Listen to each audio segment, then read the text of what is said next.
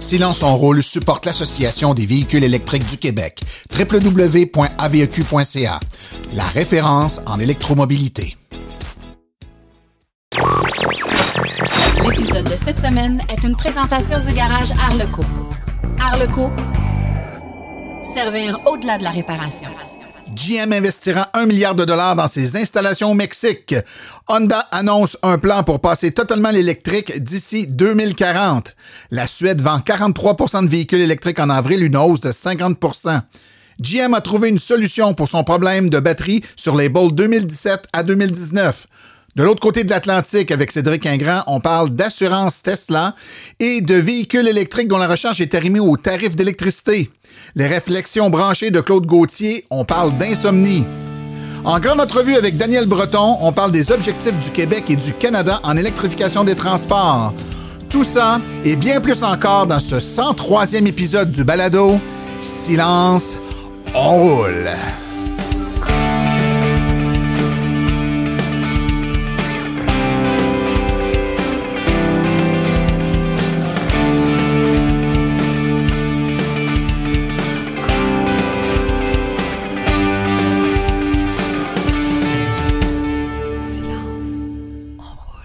Bonjour tout le monde, mon nom est Martin Archambault et c'est avec passion et plaisir que j'anime Silence on roule, le podcast dédié 100% aux voitures électriques. Silence on roule est également le fier partenaire de l'Association des véhicules électriques du Québec.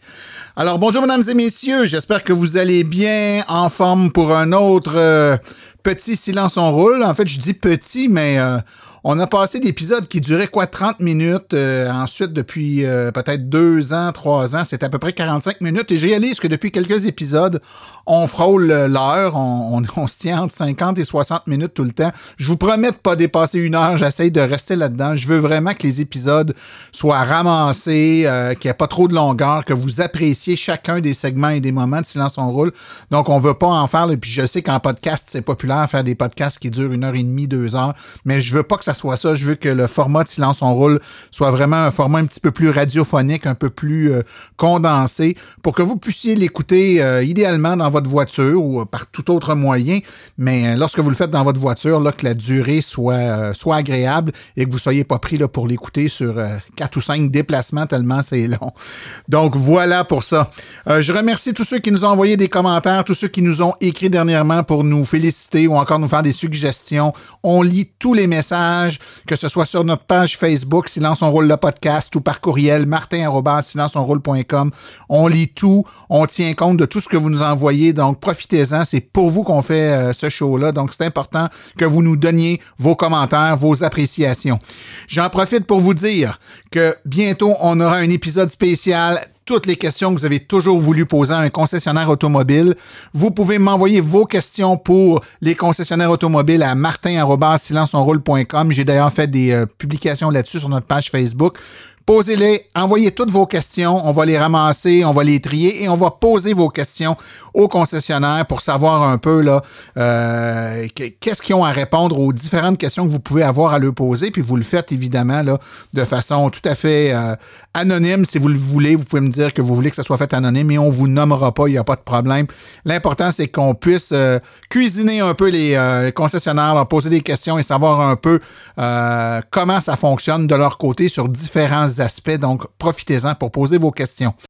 Également, le prochain épisode hors série, vendredi prochain. Il faut être abonné, hein? c'est pas diffusé via nos réseaux sociaux sur notre site web. L'abonnement gratuit est à abonnement.silenceonroule.com. Ça va être un épisode spécial sur les statistiques du premier trimestre de 2021, donc janvier, février, mars. Il s'est vendu des autos. Est-ce qu'on l'a finalement atteint, le 100 000 véhicules ou pas loin? On va débattre de tout ça et puis on va avoir également un invité spécial à cet épisode-là pour vous parler d'un petit phénomène qu'on a découvert en analysant les statistiques vous allez voir, ça va être super intéressant. Alors, sans plus tarder, je vous invite à aller tout de suite écouter les actualités dans le monde des voitures électriques. Vous voulez des produits qui permettront d'augmenter la valeur de revente de votre véhicule? Chez Précision PPF Vitres teintées, nous sommes à votre service depuis 2015. Nos maîtres installateurs sont tous certifiés et ont plus de 17 ans d'expérience dans le domaine.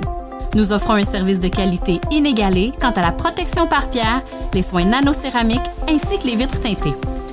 Notre pellicule par pierre ultra résistante est invisible et conservera l'intégrité de votre véhicule tout en prévenant la rouille et en protégeant la peinture contre les débris de la route. Notre traitement nano-céramique possède un puissant effet hydrofuge et il préserve l'éclat et la brillance de votre peinture pour en faciliter l'entretien. Que ce soit pour votre voiture, votre résidence ou votre commerce, Précision PPF vitre teintée est là pour vous offrir la multitude d'avantages qu'offre la teinte de vitre. Venez nous rencontrer au 1970 boulevard des Laurentides à Laval.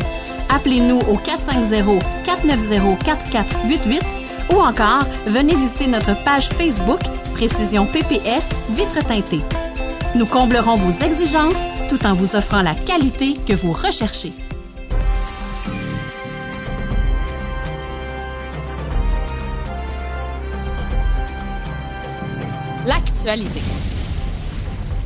Dans le monde des VE. General Motors a annoncé jeudi dernier qu'elle investirait un milliard de dollars dans ses installations de Ramos Arcipe au Mexique, l'usine qui fabrique actuellement les VUS Chevrolet Equinox et Blazer, et le Pontiac Aztec est la prochaine étape pour assurer l'avenir électrique de l'entreprise. GM a annoncé que les véhicules électriques seront fabriqués dans cette usine à partir de 2023, tandis que les batteries et les composantes de propulsion seront fabriquées à partir de la seconde moitié de 2021. Cette information est apparue dans un communiqué officiel de GM qu'il a choisi de rendre disponible uniquement en espagnol sur son site web mexicain, bien que le montant de l'investissement ait été indiqué en dollars américains. L'annonce de cet investissement est surprenante compte tenu des discussions sur l'importance de maintenir la production des véhicules électriques et des chaînes d'approvisionnement aux États-Unis.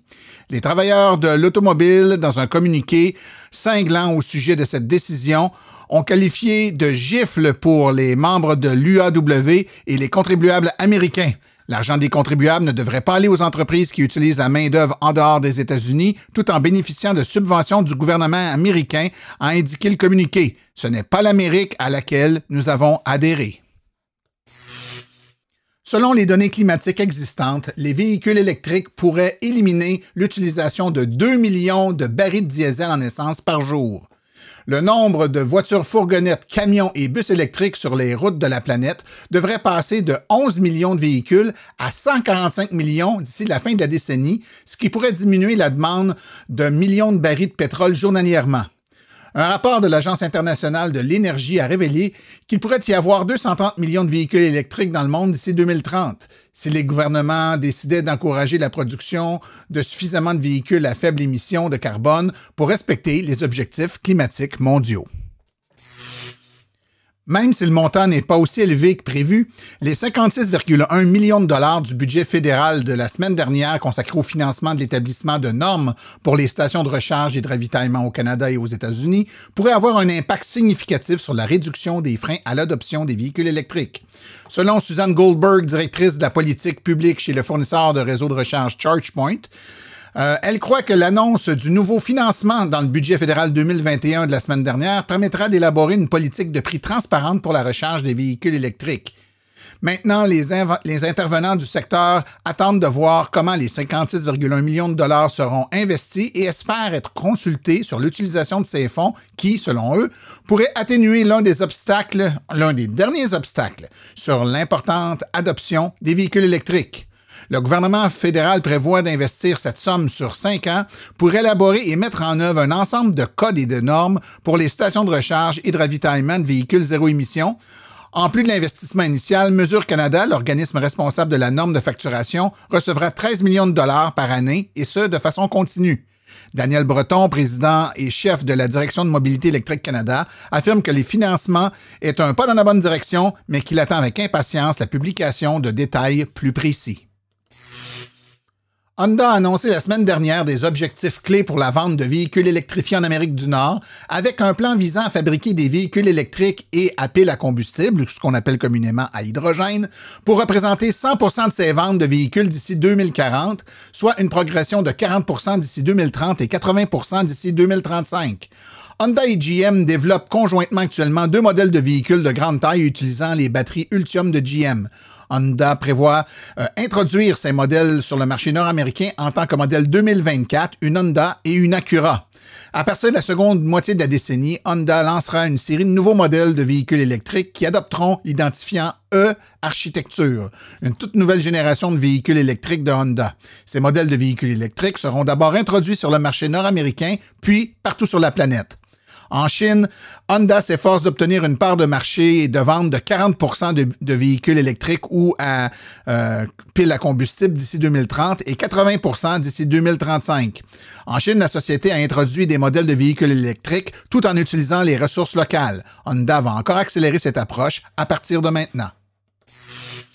La Suède a vu sa part de marché de véhicules électriques rechargeables atteindre 43,1% en avril 2021, une augmentation de 50% par rapport à l'an dernier.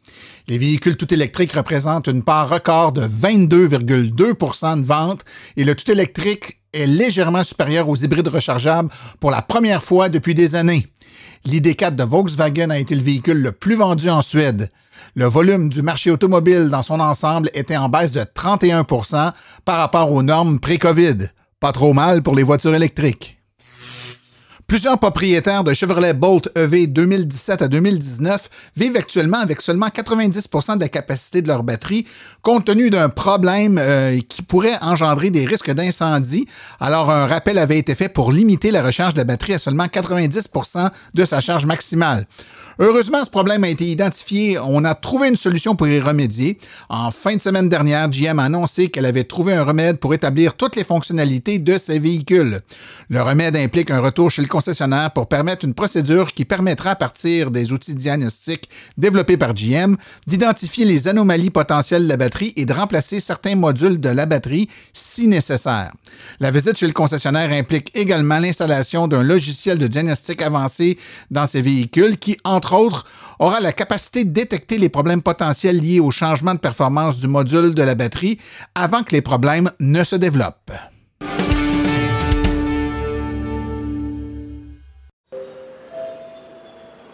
De l'autre côté de l'Atlantique, avec Cédric Ingrand. Alors, on retrouve notre ami Cédric Ingrand. Bonjour, bonsoir Cédric. Bonsoir pour toi. Bonjour l'Amérique. Comment ça va? ça va très bien. Écoute, tu as des euh, sujets très intéressants aujourd'hui, des euh, sujets d'actualité euh, en Europe, mais qui, nos auditeurs pourront le constater, rejoignent dans certains cas des préoccupations ou des réalités qu'on vit aussi ici en Amérique. Alors, je t'écoute. Alors, bah, évidemment, il y a des réalités qui nous concernent tous. Hein. Si je te parle du prix que te coûte la recharge de ton véhicule électrique ou du prix que te coûte l'assurance de ton véhicule électrique, ça concerne à peu près tous les gens qui ont un véhicule électrique. Euh, il s'est passé une chose, tu sais que Tesla est en train de mettre la dernière main à son usine de Berlin. Euh, nous, évidemment, on en attend beaucoup parce que l'ouverture de l'usine de Berlin en Europe, elle conditionne par exemple le lancement de la modèle Y, que vous, chanceux, avez déjà oui, en, rayon et sur vos routes. Eh bien non, nous, il faut qu'on l'attende euh, et on commence à, l'attendre beaucoup. Mais voilà, les, les, modèles Y européennes viendront de, de, Berlin. Et alors, il s'est passé une chose, c'est qu'à côté de tout ce qui se passe autour de, de l'usine de la, de, la, de la Gigafactory de Berlin, euh, on s'est aperçu, des Allemands se sont aperçus que Tesla avait entamé des démarches administratives pour ouvrir une compagnie d'assurance en Allemagne. Alors c'est pas totalement une première, ils l'ont fait aussi, je crois, il y a quelques années en, Californie et dans quelques autres États américains. Euh, mais tout à coup, alors on n'en sait pas plus, euh, Tesla ne communique pas sur le sujet, mais ça voudrait dire évidemment qu'il s'apprêterait à lancer des offres d'assurance, j'imagine, assez simples pour les voitures qui vendent déjà. Et, évidemment, quand, quand il réfléchit, il y a une espèce de logique éminente parce qu'en fait, quand Tesla te vend une voiture, il te vend, euh, il te vend l'écosystème, tu vois, la voiture, l'application, euh, les superchargeurs, les mises à jour, tout le software et les services qui, qui, vont avec. Du coup, rajouter une petite case en bas du formulaire en disant écoutez, monsieur Archambault, maintenant que vous êtes en train d'acheter une voiture, euh, cochez donc cette case et assurez-la assurez chez nous pour 49 dollars ou quelque chose d'approchant. ce serait vraiment. Je pense qu'il y aurait une logique éminente pour eux. Et puis en plus, ce sont, c'est quand même eux qui connaissent le mieux leur voiture. Euh, et ça répondrait aussi, à mon sens, à une plainte qu'on entend, je pense, des deux côtés de l'Atlantique, des conducteurs de, véhicules électriques, qui s'aperçoivent quand ils cherchent un tarif d'assurance que les tarifs varient, mais terriblement d'un assureur à ah l'autre. Euh, ils sont pas toujours euh, au fait des derniers modèles sortis, euh, des, des, des, changements sur les batteries, la puissance, etc. Il y a toujours un, un, effet retard entre les baisses de prix éventuelles et les prix des assurances qui souvent restent, restent assez chers. Donc, euh, donc je pense qu'il y a de fait un, un marché à aller, à aller, gagner, un marché de plus pour ouais, ouais, tout à fait. D'autant qu'évidemment, il suffit qu'Elon Musk fasse un tweet en disant nous lançons euh, Tesla Insurance, machin, pour que l'action reprenne 10% de plus. Donc, euh, donc tout le monde est content. Une, il y a aussi une cohérence assez grande entre le fait que les euh, manufacturiers de, de, voitures, disons, plus technologiques, et Tesla est forcément en tête de peloton, euh, se targuent d'avoir des voitures qui sont plus sécuritaires que la moyenne des véhicules, c'est-à-dire que le véhicule va lui-même freiner de façon très efficace, éviter des... Il, y y a moult vidéos là, sur, le, sur YouTube où on voit des, des des Tesla qui évitent des accidents, basé sur la logique que le véhicule peut nous aider, euh, de par sa conduite assistée, à limiter le nombre d'accidents. Il serait cohérent que ces véhicules-là coûtent moins cher à assurer. Or, c'est pas toujours le cas. C'est parfois euh, le contraire. On, prétexte le dossier de conduite euh, du, du conducteur, mais également un paquet de trucs pas toujours fondés, comme les coûts de réparation des véhicules électriques qui seraient plus grands dans certains cas que les véhicules à essence. Donc, il y a vraiment un, un, un, une déconnexion entre la, la logique d'assurance et les véhicules actuellement. Et puis, on oublie aussi que ces véhicules, le plus souvent, sont des véhicules très connectés. Euh, moi, je ne sais pas comment on fait pour voler une Tesla. Euh. Enfin, ouais. si, je, la, la, soustraire à ton affection, ça c'est possible. mais la revendre, enfin en refaire un véhicule utile, ça me paraît très compliqué parce que, et Tesla comme d'autres, euh, le, le, comment dire, l'existence même du véhicule, elle est euh, conditionnée à la connexion, à la mise à jour, à etc., etc. Ça me paraît vraiment, vraiment difficile. Ouais, effectivement. Ils s'envolent très peu, du moins en Amérique, là. C'est. Oui. Pareil chez nous. Négligeable. Oui, tout à fait. Donc le risque, le risque a baissé, le tarif devrait baisser dans les mêmes proportions. tout à fait. Écoute, tu avais un, un, autre dossier que tu voulais nous parler qui est celui euh, de l'approvisionnement en, en, matière première pour faire rouler une voiture électrique, c'est-à-dire l'électricité. Ici électricité. au Québec, on, on, est dans un monopole, on n'est pas trop conscient d'une réalité euh, qui peut parfois être différente, mais j'aimerais que tu nous parles un peu de ce qui se passe actuellement en France. Bien sûr. Alors, oui, vous êtes dans la situation où nous on était il y a quelques années, c'est-à-dire face à un monopole. Bon, il se trouve en plus quand même dans l'ensemble, pas à vous en plaindre dans l'ensemble, contrairement à ce qui se passe par exemple chez vous sur les télécoms. Ouais, euh, ouais dans les télécoms, vous... on, on, on, peut prétendre qu'on se fait un petit peu avoir, alors qu'en électricité, on se compare, on est dans les tarifs les plus bas au monde, donc euh, Exactement. moins donc vous n'avez pas à vous en plaindre et on va pas toucher à un système qui fonctionne déjà. Mais voilà, chez nous, le, le, la fourniture d'électricité, euh, le marché d'électricité a été libéralisé il y a déjà quelques temps, avec des effets, euh, finalement tout le monde est un peu, enfin l'essentiel des gens sont un peu restés chez EDF. Pourquoi? Parce que EDF comme les autres, c'est-à-dire le grand l'ex unique fournisseur en France, euh, bah, se fournit auprès euh, du réseau de transport d'électricité euh, un tarif de gros qui est le même pour tout le monde. Donc il n'y a pas beaucoup d'avance. Il n'y en a pas un qui est propriétaire d'un barrage et l'autre d'une centrale nucléaire. Ça ne marche pas comme ça. Et euh, du coup, la différence de ce qu'il y a à gagner euh, en passant d'un fournisseur à l'autre, bon. Bon, maintenant, c'est devenu vraiment facile, en revanche, de, changer de fournisseur. Plus simple encore que de changer d'opérateur mobile. Mais euh, il y a un nouvel opérateur qui vient d'arriver en France. Il n'est pas français d'origine, il est danois. Il s'appelle Barry, comme Barry, B-A-2-R-Y, Barry Energy. Et euh, il arrive avec quelques particularités qui vont en plus intéresser plus particulièrement euh, les possesseurs de voitures électriques, mais pas seulement. Euh, en fait, ils arrivent avec un, modèle économique basé sur la simplicité et la transparence totale. Aujourd'hui, il y a plein d'opérateurs en France, par exemple, qui peuvent te vendre des abonnements spécifiques aux possesseurs de voitures électriques avec par exemple le fait que tu vas payer un petit peu plus cher ton électricité la journée, mais beaucoup moins cher la nuit au moment où tu recharges ta voiture. Bon, euh, Barry, ils ont un autre principe de fonctionnement. Eux, ils disent attendez, c'est simple, nous, on va vous vendre l'électricité à prix On va vous la vendre exactement au prix auquel on, la, paye. Et d'ailleurs, on va vous afficher le prix en temps réel de l'électricité au moment où vous la consommez heure par heure. Et euh, en gros, ils expliquent qu'eux, ils vont gagner de l'argent sur le prix de ton abonnement mensuel. Alors, ça commence aux alentours de 11 euros, environ 15 dollars canadiens. Euh, mais le reste est à, prix coûtant. Euh, tout ça s'opère au travers d'une application mobile. J'en parle d'autant plus simplement que je me suis connais, ça y est maintenant, l'électricité qui fait tourner la webcam que j'ai devant les yeux et le reste euh, ben, vient de chez Barry. Enfin, vient du même réseau, mais c'est Barry qui me la facture. Et de fait, je peux voir euh, là maintenant en temps réel et pour demain aussi euh, le prix de l'électricité. Alors en- là, par exemple, aujourd'hui, ça varie pas beaucoup, mais il y a, je voyais le week-end dernier, il y avait des moments où l'électricité au tarif de gros était à un prix négatif, c'est-à-dire un moment où le, le réseau pouvait être en surproduction euh, du fait du solaire et de l'éolien, par exemple, et où du coup, on était vraiment à des tarifs très très bas. Et Et Cédric, coup, je me, ta- je me permets juste de mentionner Oui. parce qu'ici, il faut comprendre que notre tarif est fixe. C'est-à-dire qu'il ne bouge pas en Eh oui. fonction de. Donc, Mais- donc mais le, chez nous aussi. le, le- le concept d'avoir un prix qui varie, euh, Ah oui, heure par heure, c'est bien sûr. bien sûr, mais sur les parquets d'échange de l'électricité, le coût d'électricité varie ici, mais il est revendu euh, aux Bien consommateurs à prix fixe. Donc, toi, ce que tu nous dis, c'est qu'étant donné que tu paies l'électricité au coûtant de ton fournisseur, qui est Mhm. Barry, Absolument. et que dans le temps, le prix d'électricité varie. Euh, un fait. peu comme la météo, tu as ce qui se passe maintenant et tu ce qui est prévu pour demain. Donc, tu pourrais prévoir de charger ta voiture demain oui. plutôt qu'aujourd'hui parce que demain, Euh, l'électricité sera moins chère. Exactement. Jusque-là, tous les fournisseurs que je connaissais avaient un tarif, tarif fixe, ou alors un, ta- un tarif de jour, un tarif de nuit, par exemple, un tarif heure creuse. Euh, ça, c'est le plus courant, euh, ce qui est d'ailleurs pas vraiment rentable. Là, tu tombes de fait à un tarif heure par heure. Alors, c'est pas minute par minute, c'est pas comme un cours de bourse, mais, mais, mais c'est heure par heure. Bon, donc c'est pas mal parce qu'évidemment, tu peux repérer 24 heures à l'avance à quel moment il serait avantageux, et pas seulement d'ailleurs au creux de la nuit, parfois c'est au creux de l'après-midi. Tu te dis, ah tiens, entre 14 et 16 heures, là, je vais vraiment être une électricité beaucoup moins chère qu'avant. C'est pas mal pour la recharger.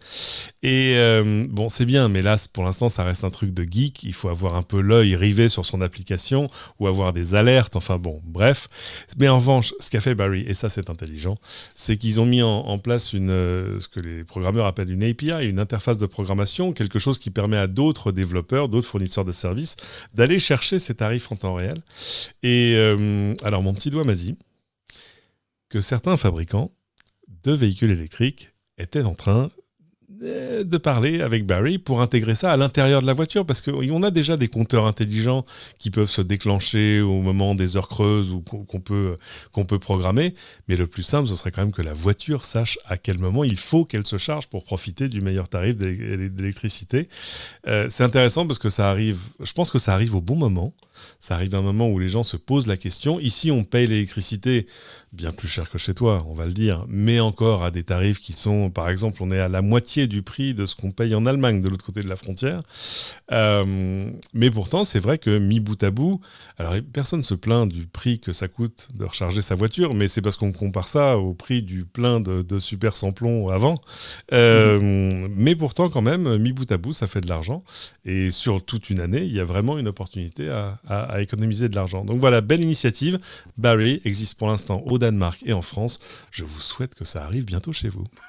Ben, c'est très gentil, mon cher Cédric, et j'ai l'impression que les gens qui ont des voitures électriques écoutent ça ici là, en se disant, mon Dieu, euh, que de possibilités s'ouvriraient à nous avec ce, ce genre de système. Ben, qui sait, la Société d'État nous écoute? J'ai des oreilles qui me disent que la Société d'État nous écoute. Ça pourrait peut-être leur donner des idées. Ben, je te remercie beaucoup pour ta disponibilité encore une fois, Cédric, et puis on remet ça la prochaine fois. Avec grand plaisir, Martin. À bientôt. Merci. Au revoir.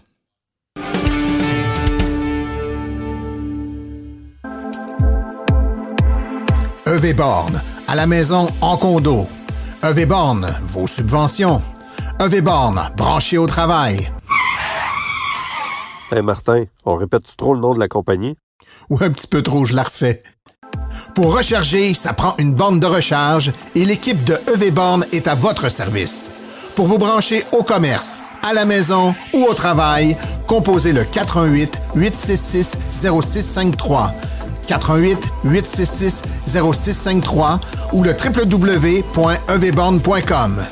EV Borne, la passion à votre service.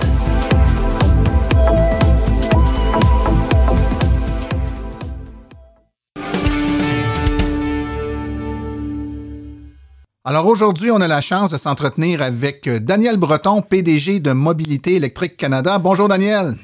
Bonjour Martin. Ça fait longtemps qu'on ne s'est pas parlé. On avait pris l'habitude de se parler souvent, puis là, ben, on a négligé ça. Oui, absolument, mais la pandémie a bouleversé les vies de beaucoup de monde. Oui, effectivement. Puis euh, là, les choses tranquillement, pas vite, reprennent euh, leur cours, même si c'est pas totalement comme avant, mais on sent qu'en tout cas, il y a des signes positifs. Donc, on va essayer de reprendre nos bonnes habitudes puis de se parler à une fréquence régulière parce que je pense qu'on a des, euh, as des belles choses à nous, euh, à nous raconter. Aujourd'hui, Daniel, je voulais qu'on mette un peu, qu'on mette le, le focus un peu sur le, positionnement du Québec et du Canada euh, en termes de transition du véhicule à énergie fossile vers le véhicule électrique. On sait qu'il y a eu des annonces qui se sont faites euh, euh, il y a de cela pas tellement longtemps sur l'objectif de, de, limiter, par exemple, les voitures à essence à partir. Donc, les, les voitures 100% essence, devrais-je dire, à partir de 2035. il y a plein de pays qui ont fait des annonces aussi. Le Canada, ça bouge aussi. Il y a plein de trucs qui, qui grouillent actuellement. Puis j'aimerais qu'on soit capable de se situer, là, on est où là, dans l'échiquier de, des bonnes décisions qui se prennent? Là? On se situe au Québec et au Canada par rapport à tout ça? Est-ce qu'on est des premiers de classe? Euh, en fait, euh, on n'est pas des premiers de classe parce que, je veux dire, quand on se compare à la Norvège, on est très, très, très loin derrière. Là, si on regarde les ventes de véhicules enfichables, c'est-à-dire hybrides rechargeables ou 100% électriques, au début de l'année 2021, on dépassait les 80% des ventes en Norvège. On n'est pas du tout là au Québec. On est à Troisième trimestre de 2020, on est à peu près à 6,7% Au niveau pan-canadien, troisième trimestre de 2020, selon les derniers chiffres qu'on a, on est à peu près à 3,7% un peu plus de 8% en Colombie-Britannique. Et du Canada, pas grand-chose. Je veux dire, euh, au niveau canadien, là, les ventes Québec, Ontario et euh, Colombie-Britannique, c'était presque 93% des ventes canadiennes. Donc, c'est très inégal. C'est-à-dire que si on regarde le point de vue canadien, le Québec est un leader avec la Colombie-Britannique. Si on regarde d'un point de vue nord-américain, ben, Québec, Colombie-Britannique sont des leaders avec la Californie et d'autres États qui suivent les normes californiennes. Mais quand on regarde au niveau mondial, ben, euh, les Norvégiens sont, tu as l'impression qu'ils sont sur une autre planète, tellement ils sont en avance. Euh, mais là, l'Europe, euh, écoute, ça a avancé beaucoup.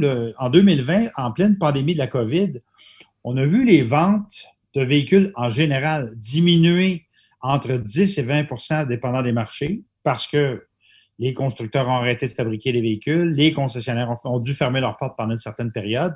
Donc, les ventes de véhicules en général ont diminué 10 à 20% Pendant ce temps-là, les ventes de véhicules électriques ont progressé dans presque tous les marchés. Euh, en Europe, ça a doublé, ce qui est quand même étonnant. En Chine, une augmentation de plus de 10% euh, En Corée, une augmentation. Euh, marché européen général, il y a deux marchés où est-ce que les ventes n'ont pas augmenté, c'est le Japon et le Canada oui, les ventes ont moins diminué euh, pour les véhicules électriques que pour les véhicules à essence au Canada, mais ils ont quand même diminué. Il y a encore beaucoup de travail à faire au niveau québécois et canadien. Euh, on a beau dire qu'on est un leader dans les ventes de véhicules électriques en Amérique du Nord, il n'empêche pas que si tu regardes les ventes de VUS à essence, de pick-up à essence, de camions légers en général, ça fait en sorte qu'on assiste, écoute, à une vente, c'est plus du deux tiers du marché maintenant, et ça fait en sorte que nos émissions de gaz à effet de serre en transport ne cessent d'augmenter au niveau canadien, au niveau québécois. La consommation de pétrole ne cesse d'augmenter. Ça veut dire qu'il va vraiment falloir accélérer la marche vers l'électrification des transports 2025, 2030, 2035, parce que là, on n'est pas en voie de rencontrer nos objectifs et de diminution des gaz à effet de serre, puis euh, d'adoption de véhicules électriques, ni pour le Québec, ni pour le Canada à la vitesse où ça va présentement. Ouais. Ben justement, euh, le portrait que tu nous traces de ce qui a été fait puis où on se situe actuellement est relativement clair et je te dirais euh, pas tellement reluisant si on, si on, regarde vers où on veut aller, les objectifs qu'on veut atteindre. Maintenant, si on parle de ce qui est mis en place puis vers où on s'en va, est-ce que l'avenir, les prochaines années, euh, euh, avec ce qui a été mis en place, va nous permettre d'atteindre ça ou est-ce qu'il y a des choses qui se trament qui pourraient aider l'atteinte de ces objectifs-là? Parce que si on fait juste regarder le passé où on se situe actuellement, il y a quelque chose, euh, il y a des bonnes raisons d'être plus ou moins optimiste. mais est-ce que l'avenir nous permet d'être un peu plus optimiste? En fait, euh, le passé n'est pas garant d'avenir. C'est-à-dire que on voit euh, de la part du gouvernement actuel au Québec, le gouvernement de M. Legault, on voit un intérêt réel pour accélérer l'électrification des transports, ce qui est une bonne nouvelle. Euh, on garde des rabais. Tu sais, je parlais tout à l'heure avec un média ontarien, les autres n'ont plus de rabais du tout au niveau provincial. Donc, euh, on est quand même pas mal plus gâtés qu'eux autres. Quand on regarde le travail extraordinaire que le circuit électrique fait pour installer des bornes un peu partout en plus d'autres réseaux, que ce soit Tesla, Flow, ChargePoint, etc. Je veux dire, euh, il n'y a pas vraiment d'enjeu à faire des voyages au Québec en voiture électrique là, présentement. Donc, les choses avancent dans le bon sens. Une fois qu'on a dit ça, euh, il, y a, une analyse qui a été faite par Equita dernièrement qui parlait des montants faramineux qui étaient investis en publicité pour vendre des VUS et des pick-up, ce qui fait qu'il se vend beaucoup de VUS et de pick-up à essence. Et là, le ministre euh, Charette a dit ben, nous, on ne veut pas arrêter ça, puis on ne veut pas mettre de bonus-malus et tout ça. Ben, il va être confronté à une réalité, le ministre Charette, c'est-à-dire que dans les prochaines années, si on n'arrive pas avec des mesures plus musclées pour décourager l'acquisition et l'utilisation de véhicules énergivores, on n'arrivera pas à atteindre nos objectifs, première des choses. Deuxième des choses, la loi zéro émission qui a été mise en place au Québec a réussi à faire en sorte d'accélérer l'adoption de véhicules électriques, mais comme elle était pas si sévère que ça.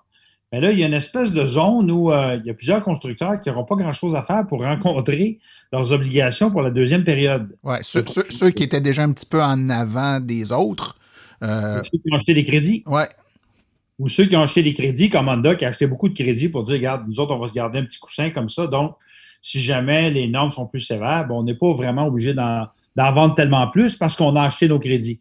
Donc, tout ça, ce jeu-là se joue présentement derrière les portes closes, dans des négociations avec les constructeurs, avec différents groupes, dont Mobilité électrique Canada, au niveau québécois, au niveau canadien, pour faire en sorte qu'il y ait une loi zéro émission fédérale. Euh, la semaine dernière, il y a un rapport qui a été euh, publié, un rapport du Comité permanent de l'environnement et du développement durable à la Chambre des communes, où euh, tu avais les libéraux, les conservateurs, le NPD et le Bloc québécois qui étaient en faveur d'une loi zéro émission fédérale, de normes zéro émission fédérale et de plusieurs mesures pour accélérer l'adoption de véhicules électriques. Donc, il y a un timing, c'est-à-dire qu'on sent vraiment qu'il y, a, euh, y a un consensus québécois, il est en train de se former un consensus canadien pour accélérer les choses. Mais là, une fois qu'on a fait les annonces, par exemple, le gouvernement du Québec a fait l'annonce 2035, 100% de véhicules zéro émission doivent être vendus sur le territoire québécois. Maintenant, 2035, qu'est-ce qui va se passer? Quels sont les détails? On ne les a pas, ces détails-là. Donc, il est trop tôt pour dire si on va réussir à atteindre nos objectifs, de quelle manière on va les atteindre, parce qu'on n'a pas de budget, on n'a pas de réglementation. Donc, il nous manque plein de détails. Moi, je pense qu'il y a une volonté réelle, mais il va falloir que les gouvernements se commettent de façon vraiment claire dans les prochains mois.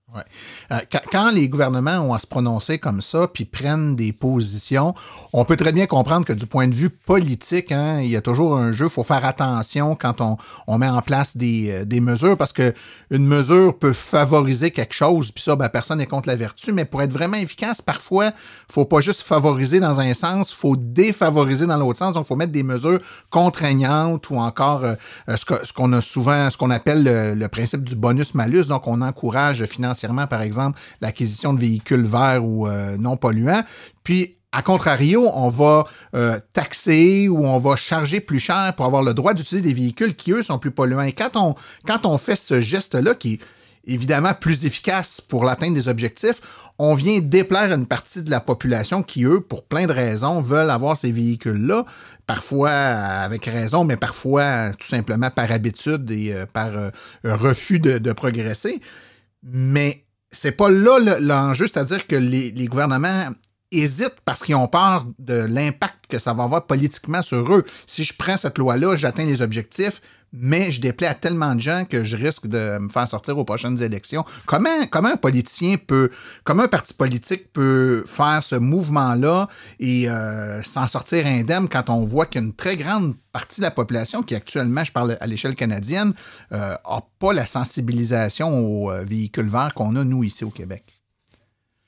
Ben, même au Québec, c'est un enjeu qui est sensible quand on parle du bonus-malus, parce que moi, écoute, j'ai commencé à parler de ça, ça fait quasiment 20 ans de bonus-malus. Et je me rappelle, euh, j'avais parlé avec Thomas Mulcair quand il était ministre de l'Environnement, on parle en 2005. Il me disait qu'il étudiait un bonus-malus en 2005, ça fait 16 ans. Moi, quand j'étais ministre, je voulais installer un bonus-malus, puis j'avais des collègues qui disaient Non, mais écoute, moi, j'ai des clients dans mon comté qui ont des pick-up puis qui ont besoin de ça pour travailler, puis là, on va déplaire aux gens. Moi, je pense que la solution est simple, c'est l'éducation. C'est-à-dire que présentement, il y a un malus à l'immatriculation en fonction de la cylindrée du véhicule, qui est un malus qui est totalement mésadapté à la réalité d'aujourd'hui. Mais dans ce malus-là, il y a des, dispositions, il y a des exemptions pour faire en sorte que certains, certaines personnes qui ont absolument besoin d'un véhicule plus gros et plus énergivore, dans le cadre de leur travail, puissent avoir cette exemption.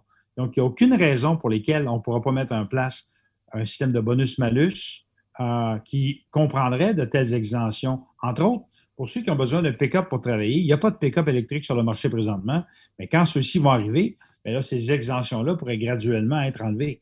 Mais tout ça, ça demande un travail d'éducation pour faire en sorte qu'on passe outre les, premières, les, premiers préjugés qu'on peut avoir par rapport à un système comme ça. Puis le gouvernement dit, bien, un système de, un système de bonus-malus, si c'est fiscalement neutre, ça veut dire qu'il y en a un qui finance l'autre. Donc, on ne peut pas dire que ça coûte quoi que ce soit à l'État. Et présentement, je ne sais pas si tu t'en rappelles, il y a deux ans, j'avais fait un calcul là-dessus où j'avais déterminé que le montant que le gouvernement du Québec avait reçu pour le surcoût à l'immatriculation, qui était somme toute assez faible et qui ne décourageait personne de s'acheter un véhicule énergivore, avait quand même, entre 2011, 12 et 2018, rapporté deux fois plus au gouvernement du Québec que le programme de rabais avait coûté au gouvernement du Québec. Le rabais pour les véhicules électriques. Le rabais pour les ah, véhicules électriques et les bornes de recharge. Fait je dis, ben, pourquoi ne pas attacher les deux? Pour que ce soit transparent. On sait combien ça rapporte, on sait combien ça coûte, on attache les deux. Et là, après ça, le gouvernement peut moduler pour savoir s'il dit, ben là, je veux continuer à faire en sorte de financer l'acquisition de véhicules électriques, même quand ceux-ci seront en parité, ou encore, je vais diminuer graduellement le financement.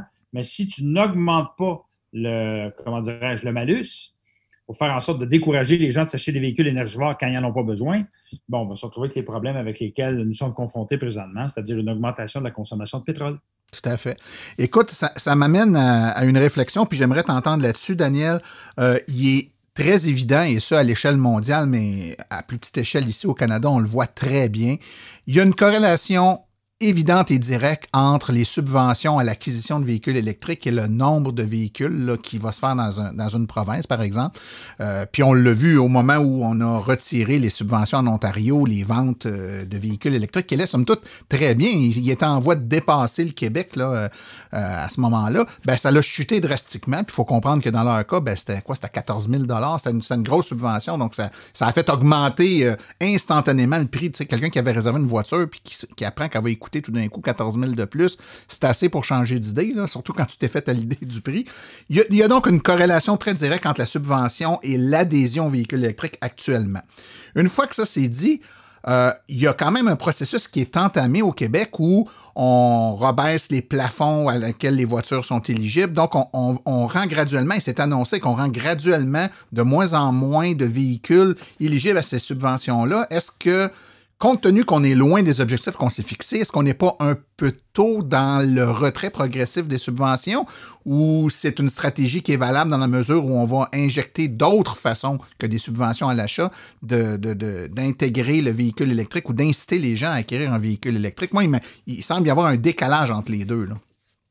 En fait, euh, je pense que tu as raison. C'est-à-dire que pour le moment, ce que je trouve un peu étonnant, euh, surtout au niveau fédéral, mais aussi au niveau du Québec, mais surtout au niveau fédéral, c'est-à-dire que ce qu'on voit, c'est que quand on dit au niveau fédéral que pour qu'un véhicule électrique soit admissible à un rabais, il faut qu'il y ait une version de base à moins de 45 000 Or, la majorité des véhicules qui se vendent sur le marché sont soit des multisegments des VUS ou des pick-up. Donc, ces, ces véhicules-là sont généralement plus chers à l'achat qu'une voiture, une voiture pas chère même à essence, c'est-à-dire une version à essence d'un VUS ou d'un pick-up est plus chère qu'une voiture à essence. Mais là, quand tu dis, ben, si tu gardes les seules voitures admissibles électriques en bas de 45 000, ça veut dire qu'il y a tout un marché de VUS et de pick-up électriques qui s'en vient qui vont être de facto pas admissibles à un rabais. Bien là, c'est contradictoire. C'est-à-dire que le gouvernement fédéral dit on veut accélérer l'électrification des transports, mais d'un autre côté, les véhicules qui vont être dans la catégorie la plus populaire, c'est-à-dire les VUS et les pick-up électriques, ne seront pas admissibles. Il y a une question d'inéquité par rapport à ceux qui ont besoin d'un VUS ou d'un pick-up versus ceux qui ont besoin d'une voiture. On va dire, bien, pourquoi moi qui, besoin, qui reste en région, qui a besoin d'un VUS ou d'un pick-up, j'ai pas droit au rabais auquel a droit mon voisin qui a une voiture. Je trouve que ça n'a pas de sens. Donc, ça, j'en ai parlé et au gouvernement du Québec et au gouvernement canadien. Euh, donc, oui, tu as raison. Euh, je pense qu'il faut revoir cette façon de faire-là. Nous, on a augmenté, on a proposé chez Mobilité électrique Canada une augmentation des plafonds, justement, pour cette catégorie de véhicules-là, pour que les véhicules soient admissibles à des rabais gouvernementaux. Une fois qu'on a dit ça, euh, les rabais, oui, vont, vont à terme diminuer, Mais il y a une différence entre une diminution du rabais puis une, diminution du plafond d'admissibilité. C'est-à-dire que même si, mettons, dans deux ans, on donne 6 000 au lieu de donner 8 000 de la part du gouvernement du Québec, le rabais va être là encore, ça va encore encourager les Québécois. Mais si tu augmentes le plafond, si tu diminues le plafond d'admissibilité pour dire, mais là, c'est juste les véhicules en bas de 50 ou en bas de 45 000 qui sont admissibles, bien, il y a toute une tranche de population qui n'aura pas accès à cet argent-là, qui n'aura pas accès aux véhicules électriques, qui va dire, bien, je vais garder mon véhicule à essence jusqu'à temps que le prix baisse. Fait qu'on ralentit la transition, tu as raison.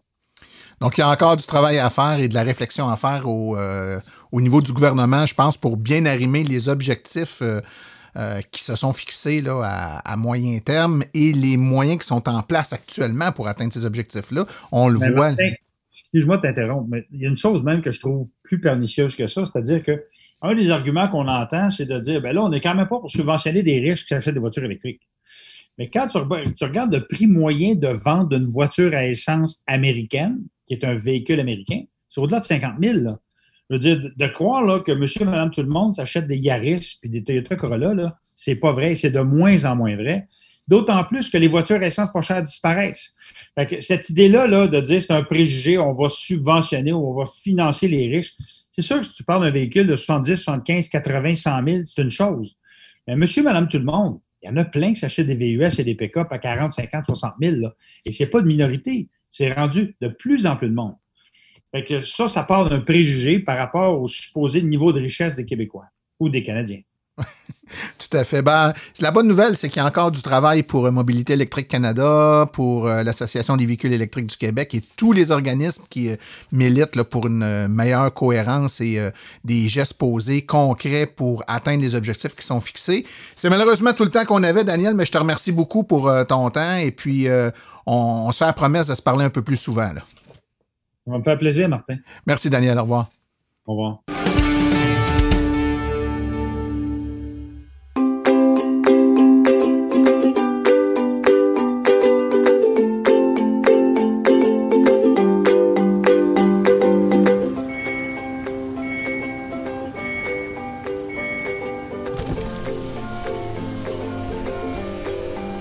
C'est vrai que ça brise moins, mais il y a quand même un minimum d'entretien à faire sur nos voitures électriques. Quand est venu le temps de faire l'entretien de mon véhicule, j'ai choisi de faire confiance à l'équipe d'Arleco plutôt que le concessionnaire. Ça fait maintenant trois générations que cette entreprise familiale chouchoute nos voitures et ils ont été parmi les premiers à s'engager activement dans l'électrification des transports tout en adoptant des procédures et des produits sains pour l'environnement. Avec ses techniciens spécialement formés à l'entretien et réparation des voitures hybrides et électriques, Arleco nous offre aujourd'hui la même qualité de service sur nos VE qu'elle a toujours livré depuis bientôt 40 ans. De plus, chez Arleco, j'obtiens 10% de rabais sur la main-d'œuvre et les traitements anti-rouille avec ma carte membre hors de l'AVEC. Arleco Génération 3, 8470 Boulevard Parkway à Anjou. 514 352 1446 ou arleco.ca. Arleco, servir au-delà de la réparation.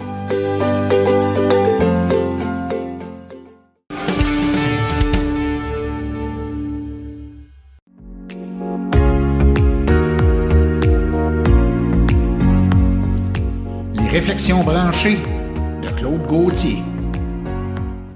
Alors bonjour tout le monde. Cette semaine, je voudrais vous parler d'un problème très sérieux. Mon insomnie. Donc, je me réveille souvent la nuit et euh, je me mets à penser à toutes sortes de choses. Il m'arrive même à penser au futur, comment ça va être plus tard? Euh, j'essaie de m'imaginer dans 15 ans, dans 20 ans, même des fois un peu plus loin que ça. Qu'est-ce que va être la vie? Et euh, la dernière fois, je me suis mis à m'imaginer qu'est-ce que ça allait être la journée où la plupart des gens, ou probablement que ça va être tout le monde, qui va avoir un véhicule électrique donc, euh, ça va être quoi, là, de tout simplement oublier qu'on a déjà eu des véhicules qui faisaient 100 euh, km et que la batterie était complètement à terre? Ça va être quoi quand on va avoir des véhicules qu'on n'aura plus à soucier de ça parce que euh, la recharge par induction va être à plein d'endroits, qu'on va, la minute qu'on va s'arrêter quelque part, la batterie va être remplie qu'on n'aura plus besoin de rien faire, que le véhicule, autant à la maison qu'un petit peu partout, ça va être fait. Peut-être même qu'on va avoir des bouts de route, des bouts d'autoroute qui vont euh, avoir de la recharge par induction, qu'on va, qu'on va pouvoir reprendre cette énergie-là, même pendant qu'on roule. Euh, ce qui me fait penser à ça, c'est une nouvelle qui est tombée euh, au mois de février dernier, donc un petit village ici au lac Saint-Jean, un petit village, euh, je viens d'aller voir sur le site, on me dit qu'il y a environ 498 habitants. Donc c'est sûr que c'est c'est pas un gros village, c'est vraiment petit. Les citoyens sont en train d'essayer de trouver de l'argent. Il leur manque 95 000 dollars, imaginez-vous non, imaginez-vous donc, pardon, pour euh, garder la station euh, service euh, du village. Donc cette station service-là, en tant que telle, c'est un, c'est un dépanneur, c'est un petit restaurant et comme je viens de le dire, c'est une station service. Donc on dit que la vente de, la vente d'essence représente 40% du chiffre d'affaires. Donc bien sûr que c'est une partie importante pour eux. Donc, euh, quand on pense à ça, la journée où les véhicules vont être électriques, qu'on n'aura plus besoin des stations-service, qu'est-ce que ça va faire justement sur des petits villages? Euh, quand je regarde un peu euh, autour de moi, je vous dirais, ça prend environ 1000 habitants minimum pour faire vivre au moins une station-service avec des petits services accompagnateurs. Donc, euh, on a quand même plusieurs endroits qui sont comme ça aujourd'hui ou qui sont en bas de ça. Mais la journée où, justement, on n'aura vraiment plus besoin d'essence, où tout va être électrique, comment on va faire pour faire vivre ces choses-là? Ça va être quoi? Qu'est-ce que, que ça va prendre? Donc, c'est un peu les questions que, que je me demande. C'est pas mauvais, mais en même temps, ça nous amène à réfléchir. Donc, euh, à la nuit prochaine.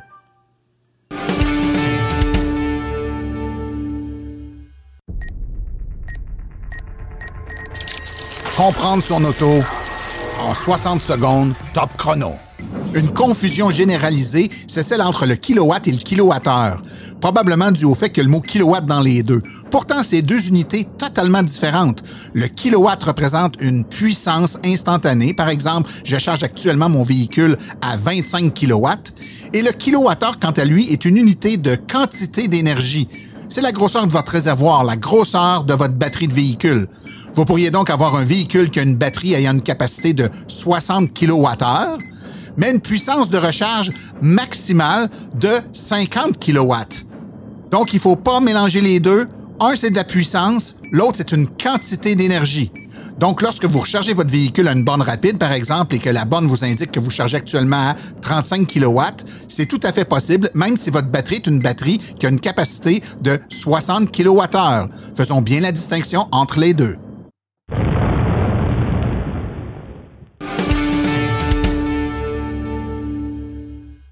Voici les événements à venir dans les prochaines semaines dans le monde de l'électromobilité. Il ne reste que des kiosques virtuels avec actuellement au programme. Donc le premier mercredi le 19 mai à 19h30, le deuxième mercredi le 16 juin, toujours à 19h30. Ce sont des réponses à vos questions avec un panel d'électromobilistes d'expérience. C'est organisé avec le soutien de la campagne Roulon électrique. Les informations et les inscriptions se font via la section calendrier du site web de l'AVEC. Ceci conclut la présente balado-diffusion. Silence un rôle remercie tous ses collaborateurs et invités, particulièrement aujourd'hui Cédric Ingrand, Claude Gauthier et Daniel Breton. Nous aimerions également remercier le gage Arleco, commanditaire, ainsi que l'Association des véhicules électriques du Québec, partenaire de Silence on roule. La reproduction ou la diffusion de l'émission est permise, mais nous apprécierions en être avisés. Toutes questions concernant l'émission peuvent être envoyées à martin.silenceonroule.com et les questions générales regardant l'électromobilité peuvent être envoyées à l'association à info.aveq.ca. Pour vous renseigner et avoir accès à toute la documentation de l'AVEC, visitez le www.aveq.ca.